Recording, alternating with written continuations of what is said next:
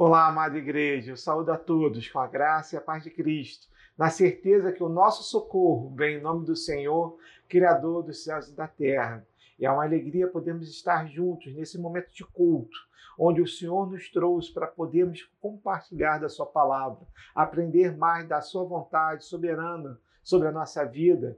Agradeço a Deus por ser o mês de setembro e estarmos na comemoração do aniversário da União Presbiteriana de Homens da Igreja Presbiteriana do Jardim Guanabara, a UPH do Jardim. Agradeço a Deus por poder estar aqui me dirigindo a toda a igreja, mas em especial aos homens da igreja, para agradecendo por suas vidas, pelo seu trabalho precioso na nossa igreja. E esse momento de setembro também me traz recordações fantásticas, porque em setembro de 2012, no aniversário da UPH do Jardim, também pela primeira vez, eu ainda como seminarista no primeiro ano, assumi o púlpito da nossa igreja pela primeira vez para compartilhar a palavra do Senhor. Naquele momento, compartilhamos Atos, capítulo 16, versículos de 27 a 34, a conversão do carcereiro em Filipe, né, trazendo a meditação da palavra do Senhor para os nossos corações. E foi bênção. E agradeço a Deus, porque nove anos depois, estou aqui novamente, podendo trazer de forma remota a palavra de Deus para esse aniversário, para todos os nossos irmãos. E o tema que foi proposto esse ano é um, um, tema muito desafiador, um tema que está em Efésios capítulo 4, no versículo 15, que diz assim: Mas seguindo a verdade em amor, cresçamos em tudo que é a cabeça, naquele que é a cabeça, Cristo. Perdão, vou ler novamente. Mas seguindo a verdade em amor, cresçamos em tudo naquele que é a cabeça, Cristo. Ou seja, falando do nosso crescimento espiritual perante a Cristo Jesus, seguindo o seu exemplo, seguindo a Ele como mestre, seguindo os seus ensinamentos. E é isso que nos fala o processo de santificação. A partir do momento que nós nos convertemos, começamos um processo que só terminará no dia que estivermos na presença do Senhor, que é o processo de, de santificação, um processo onde nós começamos a caminhar e conhecer e cada vez mais nos transformar perante a, o exemplo de Cristo Jesus. E é isso que esse tema nos desafia, a falarmos sobre o nosso crescimento espiritual né, naquele que é a cabeça, Cristo Jesus. E falar de crescimento espiritual, falar de santificação, passa obrigatoriamente pelo discipulado.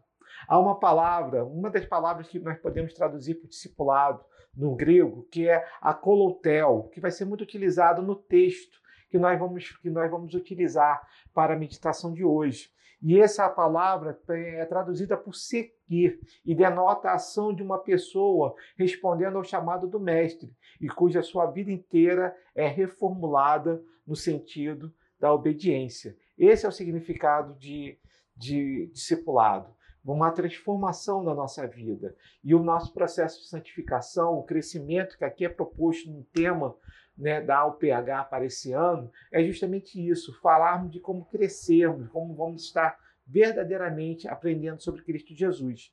E é por isso que eu convido os amados irmãos a abrirem a palavra do Senhor no Evangelho de Lucas, no capítulo 9, onde leremos os versículos de número 57 ao versículo de número 62.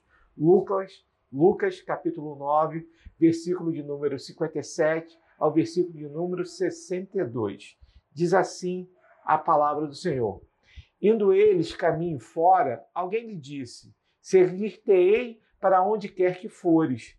Mas Jesus lhe respondeu: As raposas têm seus convites e as aves do céu ninhos, mas o filho do homem não tem onde reclinar a cabeça.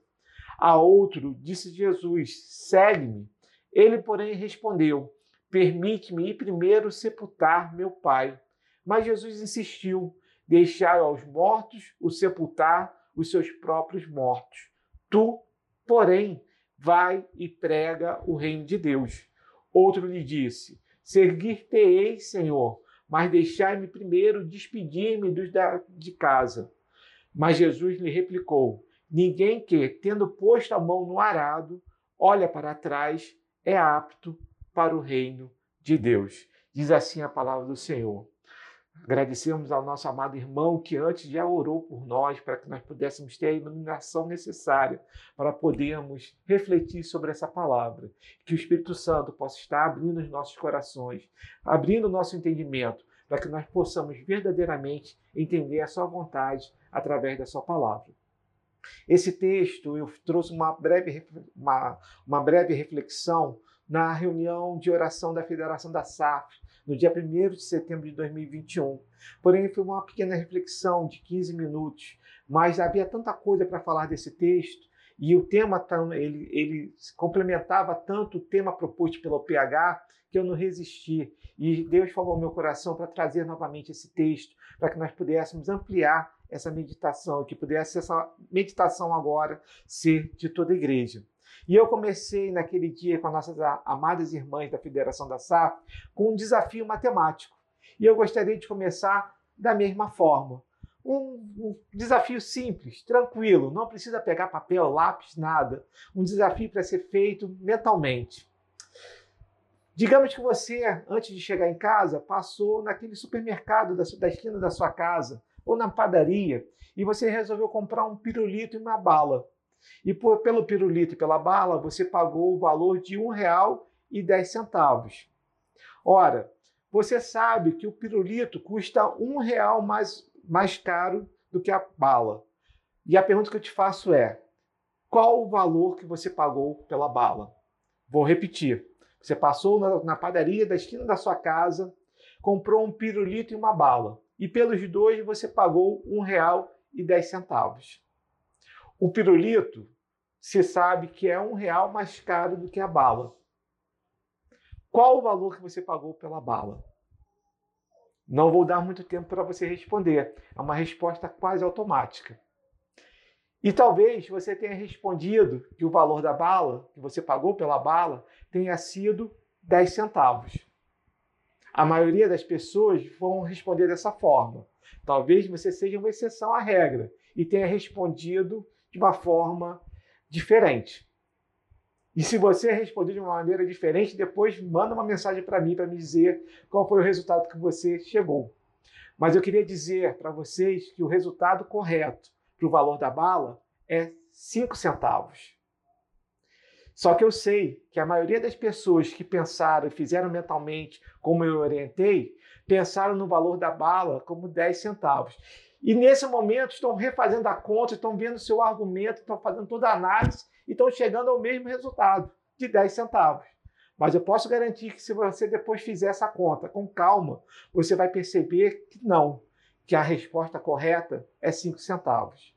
Mas não, não fique desanimado se você respondeu 10 centavos. Eu queria trazer alguns dados de uma pesquisa que foi feita por, num livro escrito por Daniel Kahneman, Prêmio Nobel de Economia, chamado Rápido e Devagar, duas formas de pensar.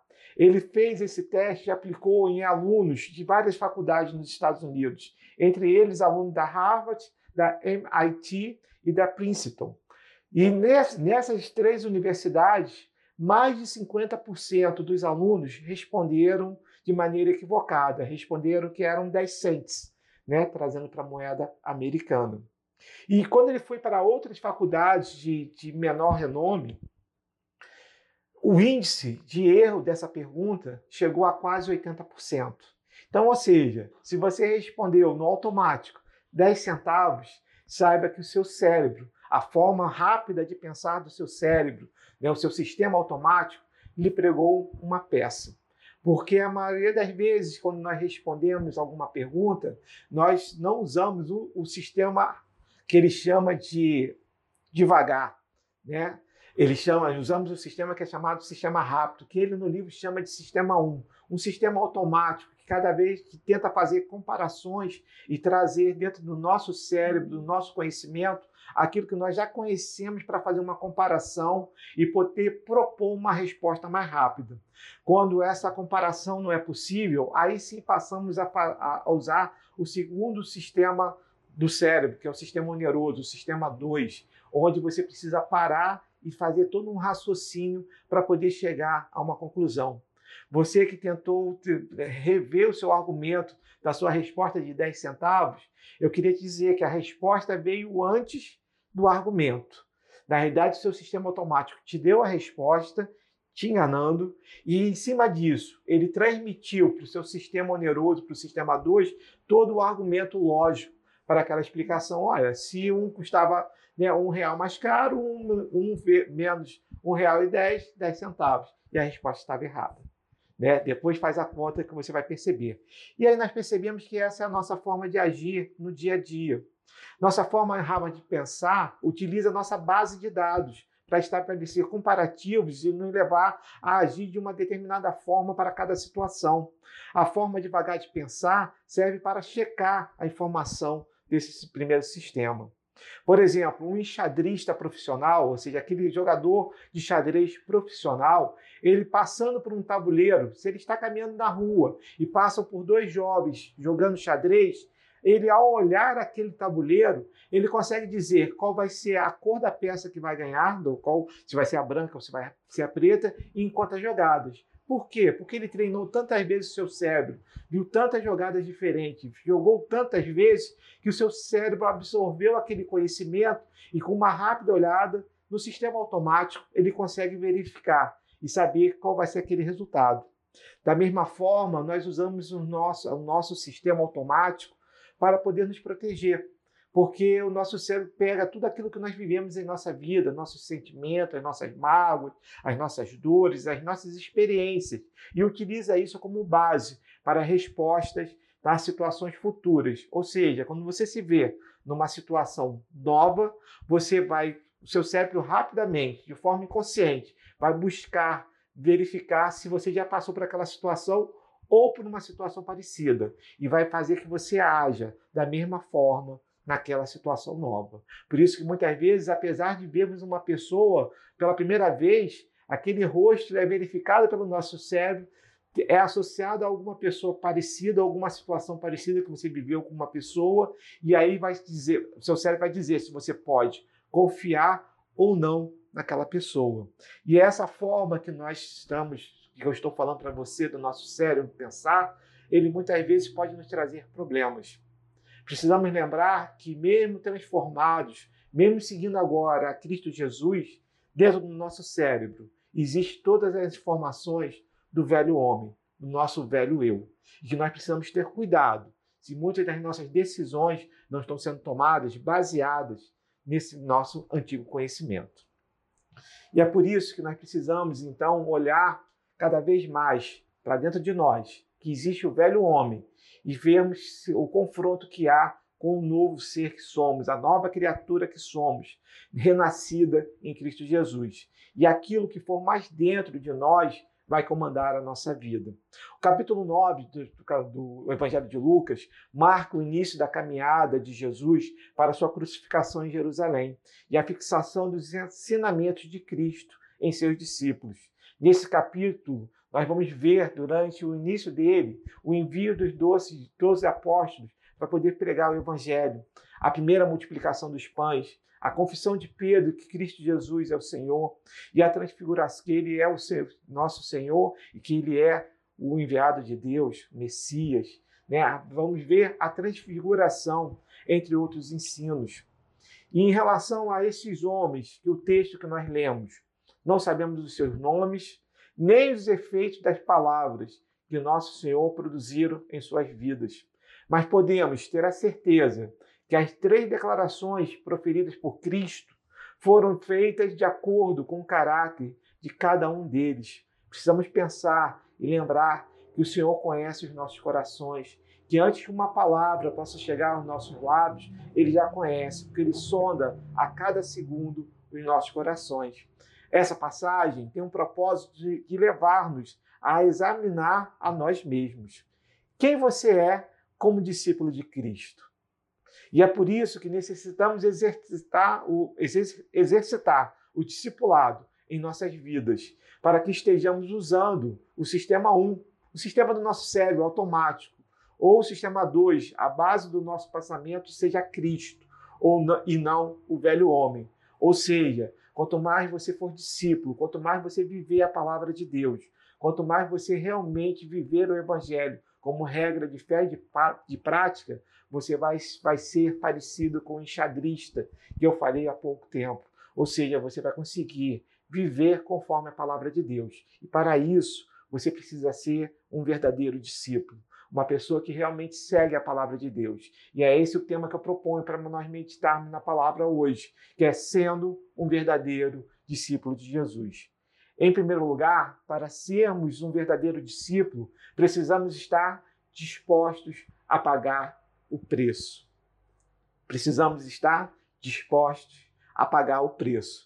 Versículo 57 versículo 58 nos fala assim: indo eles caminho afora, alguém lhe disse: Seguir-te-ei para onde quer que fores. Mas Jesus lhe respondeu: As raposas têm os seus covis e as aves dos céus ninhos, mas o filho do homem não tem onde reclinar a cabeça. Se nós pegarmos o, o, o, o mesmo texto descrito em Mateus, no capítulo 8, ele vai nos dizer que este homem era um escriba, ou seja, um homem que estava acostumado a escrever a palavra de Deus, a viver a palavra de Deus, a se santificar para poder escrevê-la. Um homem que conhecia a vontade do Senhor. E ao ouvir a palavra de Jesus Cristo, naquele momento pregada, ali no meio dos discípulos, ele se anima e quer realmente fala, e fala que quer seguir a Cristo, independente para onde ele vá. Porém, nós precisamos lembrar, como diz o Salmo 139, do versículo 4, ainda a palavra não me chegou à língua, e tu, Senhor, já conheces toda. Cristo Jesus conhece o coração daquele homem. Sabe que aquele homem falou que iria segui-lo na empolgação, não na verdadeira vontade do seu coração. E aí nós precisamos entender que Jesus não quer que ninguém se torne um discípulo fundamentado em falsas pretensões. Deseja que seja entendido com clareza que há uma batalha a ser travada, uma carreira a ser percorrida, uma obra a ser realizada e muitas outras dificuldades a serem suportadas se nos propusermos a segui-lo. Precisamos lembrar, por exemplo, da parábola do semeador. Mateus capítulo 13, do versículo de 1 a 9 Eis que um homem saiu a semear, diz a parábola, e ele vai falar de quatro possibilidades. Ele vai falar que as primeiras sementes caíram à beira do caminho. E aí aquelas, aquelas sementes, por não terem terra, foram comidas pelas aves.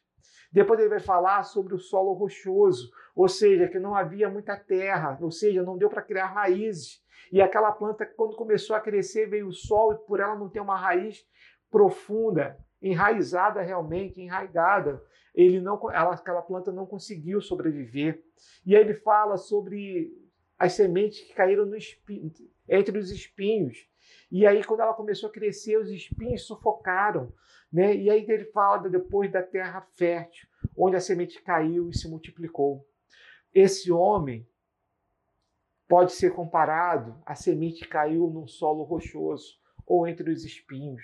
Esse homem ouviu a palavra, se alegrou, mas não houve uma verdadeira é, conversão relativa a isso. Se nós pegarmos o texto anterior ao que nós lemos, que vai do versículo 51 ao versículo de número 56, vamos ver Cristo Jesus tendo, né, tendo sido rejeitado numa aldeia samaritana, abrigo para Cristo Jesus. Ele estava falando que não tinha onde colocar a cabeça. E ele falava com, com, com correção, porque na realidade ele não tinha. E ele fala: os animais que eu criei, esses têm aonde colocar a cabeça. Mas eu, que sou Senhor, eu que sou Senhor e Salvador, eu que sou o Criador de todas as coisas, não tenho repousar, não tenho aonde repousar a minha cabeça. E ele sabia que o que esperava a cada um dos seus discípulos, que precisavam negar a si mesmo para poder segui-lo. Ele fala na oração sacerdotal em João capítulo 17, ele fala: Senhor, eu oro que não tire ele do mundo, mas que você o proteja, o guarde de todo mal. Porque Jesus sabia o que cada discípulo teria que estar passando em sua vida. E esse homem se alegrou, mas não teve conversão, não teve uma mudança profunda nisso. E é por isso que nós precisamos ver, entender que entusiasmo, não é arrependimento e conversão, e nem conversão. Ou seja, estar entusiasmado, estar alegre. Pode ser que você esteja ouvindo essa palavra nesse momento e possa estar alegre com ela, ela está falando ao seu coração, mas ele tem que falar profundamente, de forma a transformar a sua vida. Não pode ser somente um momento de alegria, de euforia, porque o que você terá que passar como cristão pode fazer que você sofra. A palavra nos diz que nesse mundo teremos aflições, mas diz também que nós devemos ter bom ânimo, porque Cristo Jesus venceu o mundo. Ele nos fala: Eu venci o mundo. E é isso que nós precisamos entender. Por isso, quando, como semente, como discípulos, não podemos estar num, num terreno rochoso, nem estar entre espinhos. Precisamos estar preparados para verdadeiramente seguir a Cristo Jesus. Os sentimentos humanos estão sujeitos a alterações, quando argumentos e apelos emocionais pressionam a mente, mas isso não pode ter a ver com conversão. Logo, já não sou eu que vive, mas Cristo vive em mim. E esse viver que agora tenho na carne, vivo pela fé no Filho de Deus, que me amou a si mesmo e se entregou por mim. Nos fala o apóstolo Paulo em Gálatas, capítulo 2, versículo 20. Não podemos ter uma conversão, uma, só uma, uma sensação, uma euforia por ouvirmos a palavra do Senhor. Precisamos ter uma transformação, precisamos ter uma conversão, precisamos nos autonegarmos para que Cristo, como o texto que eu acabei de ler nos fala, possa passar a viver em nós. Não é mais o meu querer, é o querer de Cristo na minha vida. Não é mais o meu dirigir, é o dirigir do Espírito Santo que me leva a fazer a vontade do Senhor. Essa é a verdadeira transformação necessária para que nós possamos ser discípulos. E para isso, nós precisamos pagar o preço. Precisamos, a cada momento, não permitir que o nosso antigo pensamento, nosso antigo eu, aquele que muitas vezes, por estar vivo no nosso pensamento automático, ele surge a cada problema que temos, a cada dificuldade que nós temos, né? Precisamos que é, ele seja mortificado e que verdadeiramente possamos ter o pensamento de Cristo para nos entregarmos para essa nossa nova vida.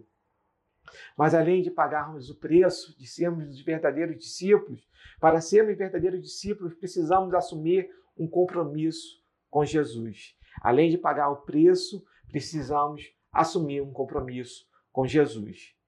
Versículo de número 59 nos diz assim: A outro disse Jesus: Segue-me.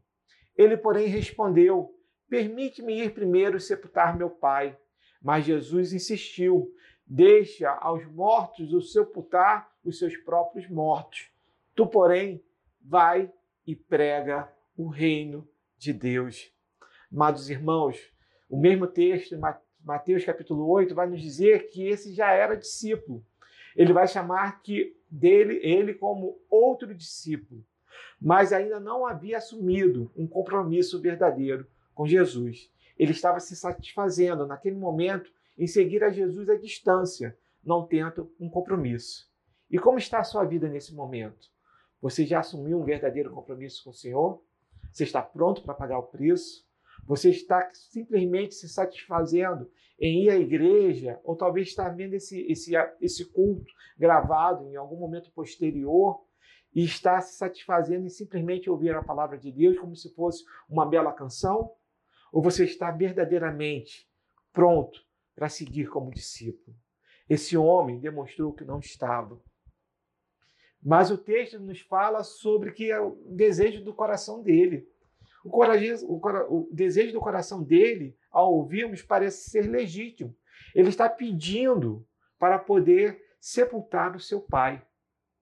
Porém, o texto não afirma nem traz elemento que nos digam que o pai dele estava morto. Talvez o que ele quisesse era esperar o pai morrer. Ou seja, depois que eu acabar com as minhas obrigações com meu pai, aí sim eu vou te seguir. Talvez ele até quisesse enterrar seu pai, mas na realidade o sentimento que está no seu coração não é verdadeiro. O motivo que ele apresenta aqui é uma desculpa. Porque se a vontade dele fosse verdadeira e o pai dele estivesse morto, eu tenho certeza, apesar da Bíblia não nos falar isso, Mas com certeza, Jesus não se oporia. Mas ele está falando de um outro tipo de morte aqui. Quando ele nos fala, deixe os mortos enterrar os seus próprios mortos, ele está nos trazendo uma outra situação. Ele está nos falando da forma que nós somos quando ainda não, so, não, não temos a Cristo Jesus como nosso Senhor e Salvador. Ele está nos falando o que Efésios capítulo 2, no versículo 1, nos fala. Ele vos deu vida, estando vós mortos nos vossos delitos e pecados. Não podemos esquecer que o salário do pecado é a morte e que o homem natural, que não tem a Cristo Jesus como seu Senhor e Salvador, esse está condenado a passar pela primeira morte, que é a morte física, e pela segunda morte, que é a morte espiritual. Eis que nós, que cremos em Cristo Jesus, que fomos tocados pelo Espírito Santo, que tivemos o nosso livro escrevido, escrito no livro da vida, antes da fundação do mundo, nós reconhecemos a Cristo Jesus como nosso Senhor e Salvador. Podemos até passar pela primeira morte, mas não passaremos pela segunda, que é a morte que nos separaria eternamente do nosso Senhor e Salvador, Cristo Jesus. Mas esse homem, na verdade, está procrastinando. Esse homem está adiando, deixando, não assumindo um compromisso, preferindo continuar seguindo Cristo Jesus de longe e usa seu pai ainda vivo ou morto, como desculpa. Temos exemplos na Bíblia de homens que, por terem sido separados para servir a Deus, estes não podiam enterrar os seus mortos. É o caso, por exemplo, dos sumos sacerdotes. Levítico 21, 11 nos fala que eles não poderiam tocar num cadáver. Da mesma forma, os nazireus, homens que eram dedicados ao Senhor, Números, capítulo 6, versículo 6, vai nos dizer também que esses homens não podiam tocar cadáveres, senão eles teriam que começar um novo ciclo de, de nazareado. Né? Então, dessa forma, nós percebemos que haviam homens que eram separados que para uma obra maior. E Jesus, naquele momento, chamava aquele homem, eis que ele recebeu um convite: segue-me, para que pudesse seguir a Cristo Jesus, fazendo a obra. E Jesus vai falar para ele: deixe os mortos enterrarem seus mortos. Sempre haverá pessoas que darão mais atenção ao que é mundano e carnal e que não se interessarão pelo discipulado cristão autêntico. Estarão sendo influenciados pelo velho homem e negando a Cristo. Infelizmente, seguimos seguindo, é, pregando a palavra do Senhor para todas as pessoas, Alegres são e benditos são aqueles que, tocados pelo Espírito Santo, recebem essa palavra, porque a palavra do Senhor sempre irá cumprir o destino a que ela foi dada. Quando nós falamos a palavra de Deus, estamos aqui falando do que tem no nosso coração, na nossa vida, aquilo que o Senhor nos entregou, nos dando vida e vida em abundância, para que nós pudéssemos estar eternamente na Sua presença. E é isso que nós estamos entregando aqui, querendo que você, meu amado irmão, minha amada irmã, verdadeiramente entregue sua vida num discipulado, fazendo realmente um processo de santificação e crescendo com, com a cabeça que é Cristo Jesus. Ao sermos chamados por Cristo, não há como resistir. E esse momento é crucial para as nossas vidas. Né? A conversão ela é um processo monergista, ou seja, não depende de nós, depende apenas da ação do Espírito Santo, da ação de Deus sobre as nossas vidas. Mas após esse chamado, começa o nosso processo de santificação, como eu falei no início, a qual o discipulado faz parte, que estamos falando aqui. Só que esse é um processo que já é sinergista, depende da ação do Espírito Santo, mas também depende da nossa própria ação, de querermos crescer, de recebermos cada vez mais um alimento espiritual sólido. Paulo diz, em certo momento na Bíblia, que naquele momento, para aquela igreja, ele não podia dar alimento sólido, apenas papinha. Nós não podemos ficar nos alimentando como papinhas espirituais o resto da nossa vida. Precisamos caminhar, crescer espiritualmente para podermos receber o, elemento, o, o alimento sólido. Depende do, e isso depende do nosso compromisso e termos a Cristo como prioridade em nossa vida, tendo a certeza que não há lugar melhor para estar do que caminhando com Ele. João capítulo, 60, capítulo 6, versículo 68 e 69, nos diz assim: Respondeu-lhe Simão Pedro: Senhor, para quem iremos? Tu tens as palavras da vida eterna. Que nós, como verdadeiros discípulos, possamos ter o compromisso de seguir a Cristo Jesus, de realmente recebermos estas palavras de vida eterna. Não há compromisso maior, melhor e mais urgente do que seguir a Jesus. Precisamos então, para ser verdadeiros discípulos, precisamos primeiramente pagar o preço. Precisamos ter um compromisso com Jesus. E agora, como terceiro ponto, para sermos verdadeiros discípulos, precisamos priorizar a Cristo e esquecer o velho homem. Versículo de número 61 nos diz assim: Outro lhe disse: Seguir-te-ei, Senhor, mas deixe-me primeiro despedir-me de casa. Mas Jesus lhe replicou: Ninguém que, tendo posto a mão no arado, olha para trás, é apto para o reino de Deus. O verbo que aqui foi traduzido como despedir-se tem o significado de separar-se de uma incumbência. Ou seja, um soldado que vai deixar, por exemplo, né, o exercício militar, ele vai é o mesmo verbo utilizado, ou seja, ele vai separar-se daquela incumbência, incumbência que ele tinha. O que o homem está pedindo é que ele pudesse voltar aos seus e pudesse acertar talvez os seus negócios, se despedir formalmente da sua família para depois seguir a Cristo Jesus. Mas quem está arando sabe, né? quem, quem trabalha com a terra está arando, sabe que necessita focar e olhar em frente para arar em linha reta.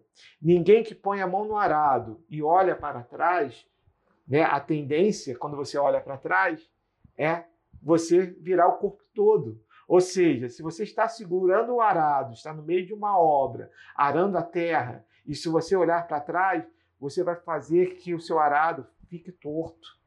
E é isso que Cristo está falando para ele. Todo aquele que está na obra e ainda olha para a sua velha vida, esse não vai herdar o reino de Deus. E aí eu queria trazer para vocês uma, um livro chamado Quem Mexeu no Meu Queijo. É um livro muito antigo, um clássico, né, de Spencer Johnson. Ele nos conta a história de algumas criaturas que necessitavam de queijo para poder sobreviver. E a rotina deles a cada dia era entrar num labirinto, onde eles procuravam queijo. Eis que um dia, entrando no labirinto, eles acharam um grande reservatório de queijo, que daria para muitos e muitos tempos. E eles então começam a se acomodar, começam a não acordar cedo, a não calçar seus sapatos especiais para a corrida, não começam a procurar outros lugares que tenham queijo. Simplesmente iam para aquele local que eles já tinham localizado e comiam queijo. Até que chega um dia que eles olham para aquele local e não tem mais queijo nenhum. E aí vem a pergunta do livro: quem mexeu no meu queijo? E essas criaturas ficaram durante algum tempo paradas ali, procrastinando, olhando, perguntando e tentando ver o que tinha acontecido, olhando, perguntando quem teria pego o queijo delas. E com aquilo eles foram ficando fracos cada vez mais, até o momento que uma delas, eram, eram duas, dois doentes, né, que o livro fala, duas criaturas, né, uma delas resolve então voltar para o labirinto, mesmo com medo, mesmo não sabendo o que iria encontrar, ele começou a caminhar novamente. E cada vez, quanto mais ele caminhava, mais ele se sentia forte, cada vez ele sentia vontade de ir em frente para poder achar. E cada vez menos pensava naquilo que tinha passado. Na nossa vida também é assim. Se nós simplesmente estamos parados, procrastinando, em vez de olhar para a palavra de Deus, estudar a palavra de Deus, de viver verdadeiramente o Evangelho, nós não vamos nos sentir fortes o suficiente para esquecer a velha vida. E o nosso sistema automático do nosso cérebro não vai ter uma outra referência senão o velho homem. E aí nós percebemos que muitas vezes que queremos fazer um bem, mas tudo que vem à nossa cabeça é um mal, aquilo que nós antes de conhecermos a Cristo Jesus estávamos estávamos acostumados a fazer. É a nossa única referência. E por não colocarmos uma nova referência, né, continuamos ainda olhando para trás querendo vivenciar, viver aquilo que se passou. Quanto mais nós nos dedicamos, quanto mais nós nos focamos, quanto mais nós priorizamos verdadeiramente para vivermos aquilo que o Evangelho nos propõe, cada vez mais o velho homem ficará afastado, cada vez mais o homem ficará apagado, cada vez mais ele estará distante de você, até um dia venturoso, onde você não mais lembrará que ele existiu, onde não mais o seu cérebro pensará nas suas velhas experiências, porque agora ele só consegue lembrar daquilo que você é em Cristo Jesus. Precisamos a cada momento buscar isso, precisamos parar, porque alguns têm seus corações no passado e caminham sempre olhando para trás e desejando os velhos tempos. Se lembra do povo no deserto? Ao reclamar com Deus do alimento, ele disse: Olha, no, Egito eles eram escravos, mas eles falavam que tinham panelas de carne para poder se alimentar, olhando para trás, desprezando o maná, aquilo que Deus iria, por, iria fazer por eles. Amados, a nossa vida não podemos olhar para trás.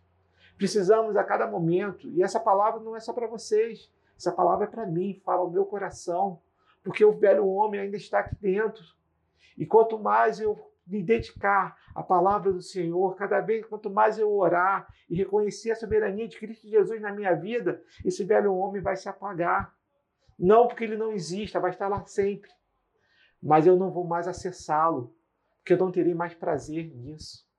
E é isso que eu desafio você, nesse momento, como discípulo, a fazer.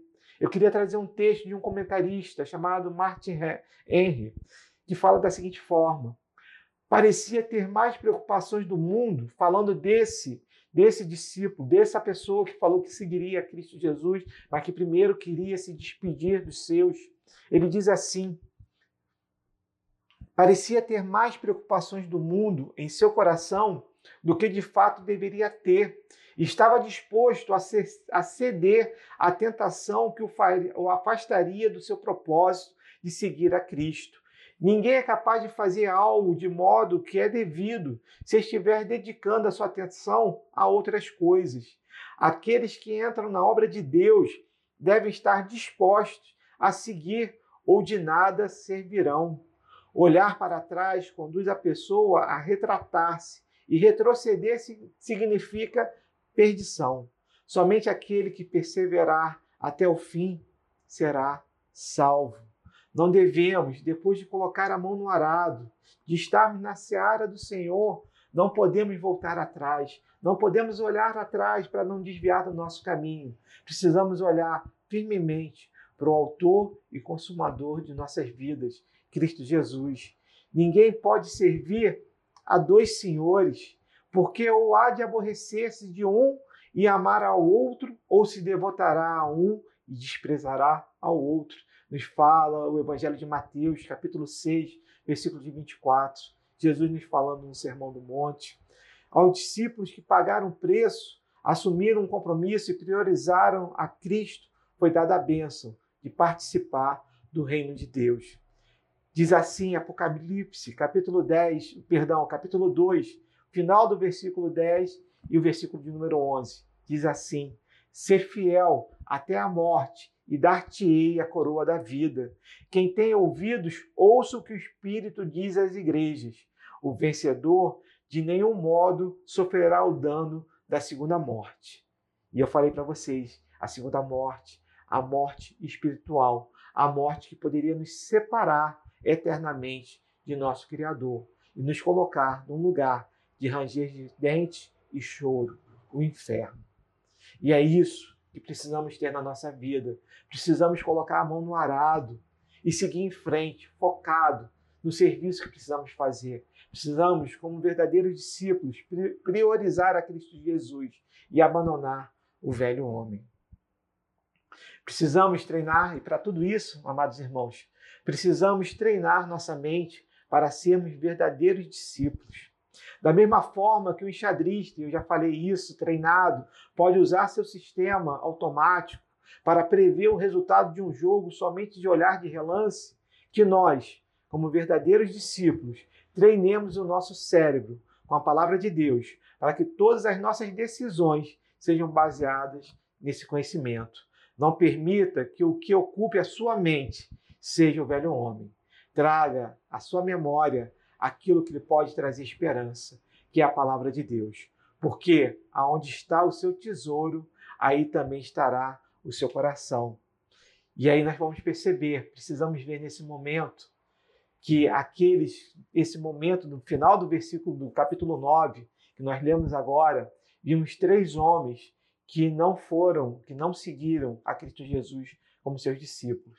Mas se você puder depois continuar lendo o Evangelho de Lucas, no capítulo 10, ele começa nos falando sobre o envio de 70 discípulos, de dois a dois, a pregar a palavra de Deus.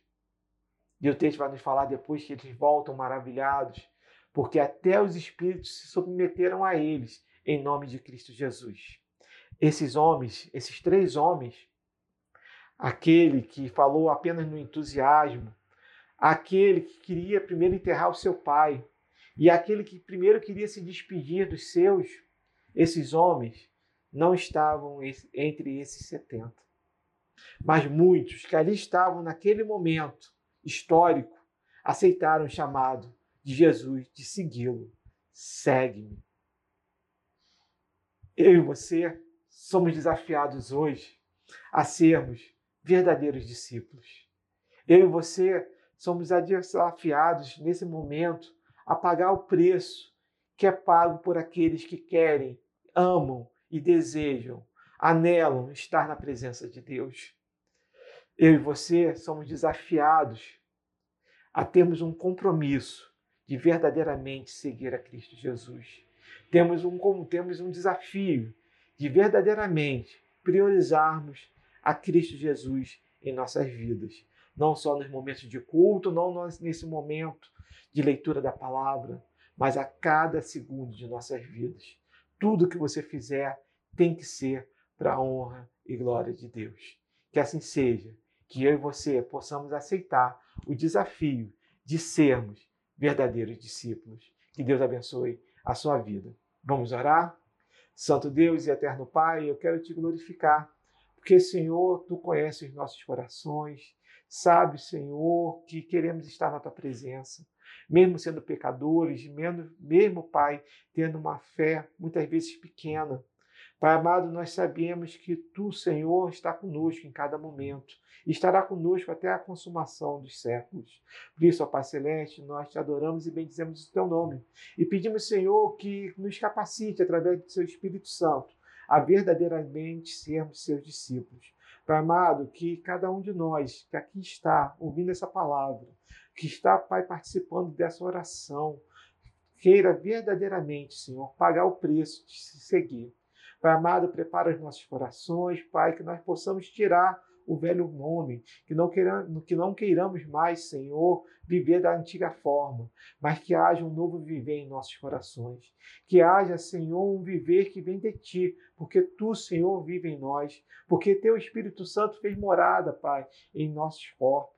Pai, que assim possamos seguir eternamente na Tua presença, que possamos, Senhor, verdadeiramente termos a Ti, Senhor, como alvo principal de nossas vidas, que possamos ter um compromisso firme, Senhor, que possamos cumpri-lo a cada momento de nossa vida, que a cada decisão, que a cada momento, Pai, que a cada palavra, que cada agir nosso seja sempre baseado na Tua vontade, através do Teu Espírito Santo. Pai amado, que possamos verdadeiramente priorizar a Ti, Senhor, te servir e te adorar em cada momento de nossa vida, para que nós possamos verdadeiramente, Senhor, estarmos na Tua presença. Obrigado, Pai, pela salvação. Obrigado, Senhor, por nos separar antes da fundação do mundo, para estarmos na Tua presença como discípulo. Eis-nos aqui, Senhor, enviando-nos a nós, para que possamos fazer a Tua vontade. É o que nós te pedimos e agradecemos desde já, fiados no nome santo do Teu Filho Jesus. Amém. Que Deus abençoe a toda a igreja.